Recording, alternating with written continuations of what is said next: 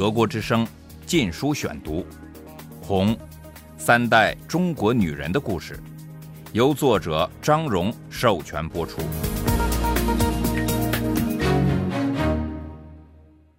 第十八章，特大喜讯，进京朝圣。一九六六年十月至十二月，第三节。文化大革命也产生了许许多多咄咄逼人的道学先生，大多数是年轻姑娘。我的一位同班女孩曾收到一封情书，来自一个十六岁的男孩子。他大笔一挥，回信指斥那个落入情网者是革命的叛徒。当阶级敌人仍猖獗一时，资本主义世界的人民仍生活在水深火热之中时，你却竟在想些不知羞耻的事。当时这种风气流行一时，毛泽东号召不爱红装爱武装，女性温柔成了指责对象。不少姑娘说话行事都努力像个粗野的男人，谁不这么做，谁就被看不起。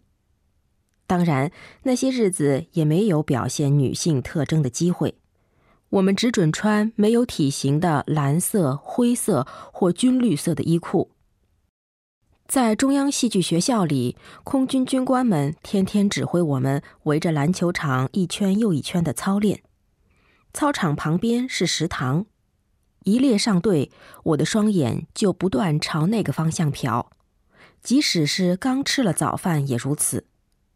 我每天脑子里想的都是吃饭，不知是由于肚里缺少油水，还是太冷，或是操练太枯燥，我不断想着各种四川菜、香酥鸭、糖醋鱼、醉鸡，还有数不尽的小吃。我们这六个姑娘没有一人有花钱的习惯，再加上觉得买东西好像跟资产阶级有某种关联，所以我尽管一个劲儿想吃东西，也只买过一串冰糖葫芦。起因是军官们给了我们一些，引得我大馋起来，决定去买一串。要买之前还经过一段长时间痛苦的煎熬，和别的姑娘反复讨论。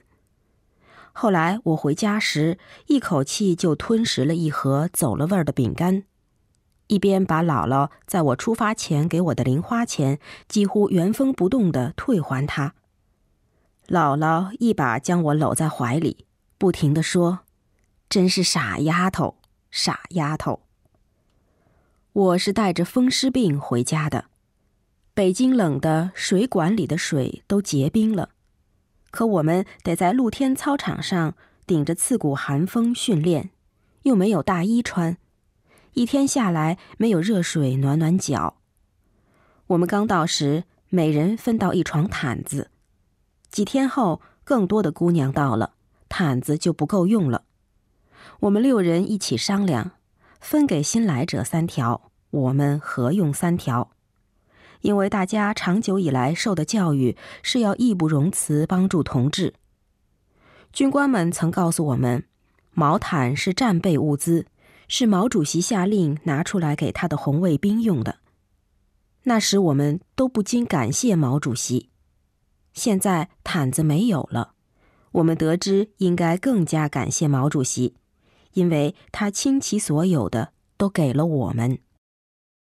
毛毯太小。不足以盖住两人，除非紧紧挤在一起。可我无法静卧在一处。自从目睹学校那桩自杀事件后，我便爱做噩梦。父亲被带走，母亲去了北京之后，噩梦更加频繁。于是我老是睡得不安稳，翻来翻去的，不时翻出毯子外。房间暖气供应有气无力。一旦要睡着了，冰冷的凉气就袭来。离开北京时，我的膝关节红肿的几乎没法蹲下。更要命的是，有些农村来的孩子带来了跳蚤和虱子。一天，我走进房间，看见我的一位朋友在哭。原来他在内衣的腋窝处发现一串细小、白色发亮的虱子卵。我怕极了。因为狮子会引起无法忍耐的奇痒，而且使我觉得自己很脏。从此以后，我无时不感到身上有地方在发痒，一天有好几次仔细检查内衣。所有的折磨使我天天期盼毛主席快点检阅我们，这样我就能回家了。十一月二十四日下午，我们照常在男孩子的房间里学习毛语录。军官和男孩子们出于男女界限，不准进姑娘的房间。我们和蔼的连长迈着不寻常的轻快步伐走进来，马上提出打拍子指挥大家唱当时最流行的歌曲《大海航行靠舵手》。他从来不曾有过这样的举动，令我们十分惊喜。他挥舞着手臂打拍子时，两眼闪闪发光，脸上喜气洋洋。当他示意大家安静，说要宣布一项好消息时，我们马上就猜到了。明天我们要见毛主席了。他语音未落，我们便欢呼起来。一阵无词的大叫后，我们的兴奋便由口号的形式来表现：“毛主席万岁！”跟着毛主席永远闹革命。连长告诉我们，从现在起，任何人都不得离开校园，大家得互相监督。互相监督在当时是很正常的事，更何况现在是要保护毛主席的安全，我们当然乐意从命。饭后，连长找到我们六位姑娘，压低嗓门，一本正经地说：“你们愿不愿意为保卫毛主席的安全而出力？”当然愿意，我们齐声回答。他做了个嘘声手势，要我们保持安静，又低声问：“明天早上出发前，你们提议大家互相检查，以确保没有人携带违反规定的物品，好不好？你们知道，年轻人容易疏忽。他早先已宣布过规定，不准携带任何金属物品进入会场，甚至不准带钥匙。”德国之声《禁书选读》。当晚我们无法入睡，整夜大家都在兴奋的交谈。早上四点钟，我们起了床，排列整齐，步行一个半钟头到天安门广场去。队伍开拔前，连长使了个眼色，小胖子就站出队列，提议互相搜身。我看得出一些人觉得他在浪费大家的时间，但连长笑眯眯的赞许，让我们先搜他。一个男孩走出队列来执行，在连长口袋里发现一大串钥匙。我们的连长做出一副恍然醒悟、懊恼自己不够细心的样子，对小胖子眨眨眼，笑了笑。接着大家互相搜身。整个成功的表演反映了毛泽东统治下的一种做事方式：本来是命令，但做的要像是老百姓自发的。清晨时，北京大街在沸腾，红卫兵从四面八方列队向天安门广场进发，震耳欲聋的口号声就像大海的浪涛声。每喊一句口号，小红书就举上头。在黎明前的黑暗中形成道道红光。天亮时，我们到达广场，被安排在天安门东头宽阔的长安街北面，沿着慢车道和街沿整齐列队成行。我站在第七排，后面还有许多排。列队完毕，大家原地盘腿坐在冰凉坚硬的水泥地上。我的关节红肿，很痛。坐了一阵，屁股就麻木了，又冷又困，又无法打盹儿，就更累了。军官们不停地打拍子，指挥大家唱歌，要不同的红卫兵连队互相挑战，让大家保持高昂的情绪。接近正午时，只听得一片片狂热的“毛主席万岁”的欢呼声自东面呼啸而来。我此时已因筋疲力尽而反应迟钝，好一会儿才意识到毛泽东站在敞篷车上向我们这个方向开过来了。突然，雷鸣般的欢呼声在我四周爆发：“毛主席万岁！毛主席万岁！”坐在我前面的红卫兵们一下子都跳了起来，不断发狂的跳跃，拼命挥舞小红书。坐下，坐下！我大叫，但徒劳无益。我们连长曾反复交代过，整个检阅过程都必须坐着，但现在极少有人遵守这条纪律了。大家争着看毛主席，因为盘腿坐在地上的时间太长。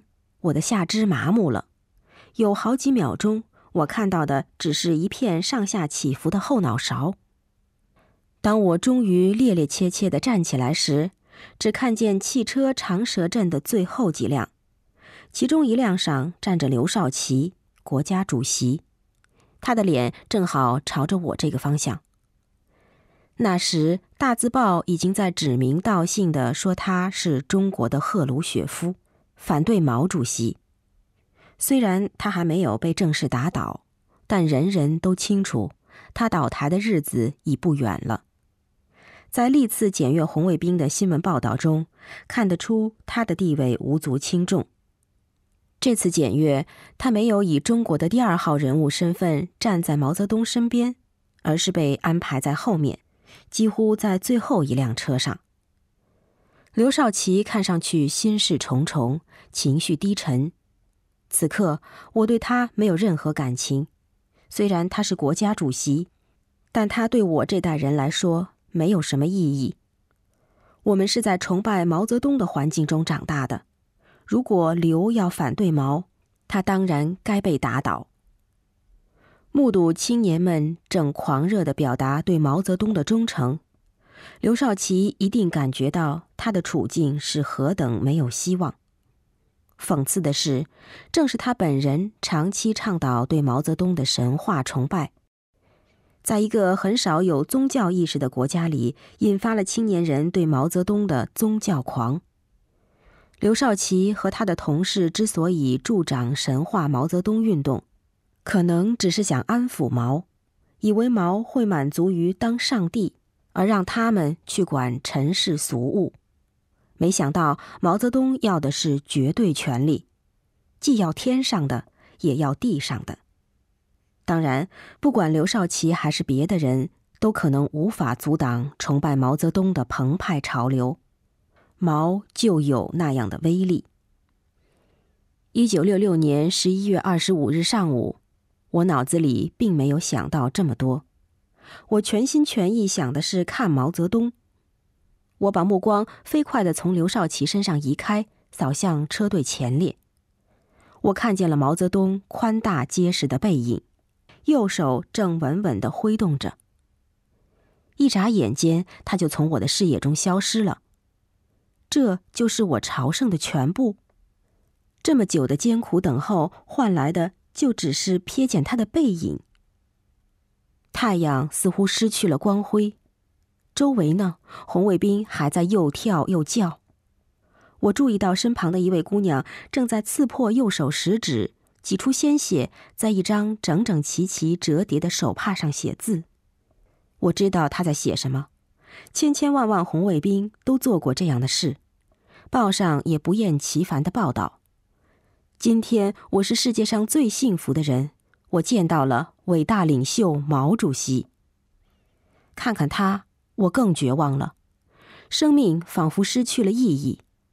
一个念头闪过脑海，也许我该自杀。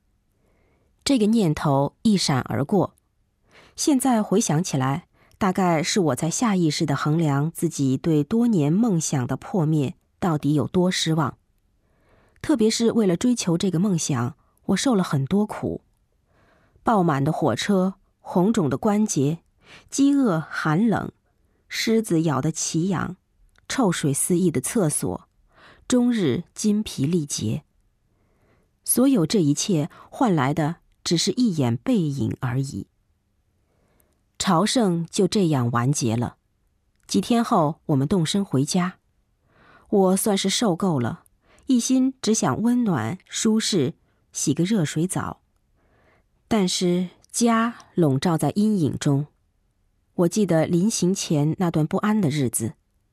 不管旅行有多么不舒服，但它不使人担惊受怕。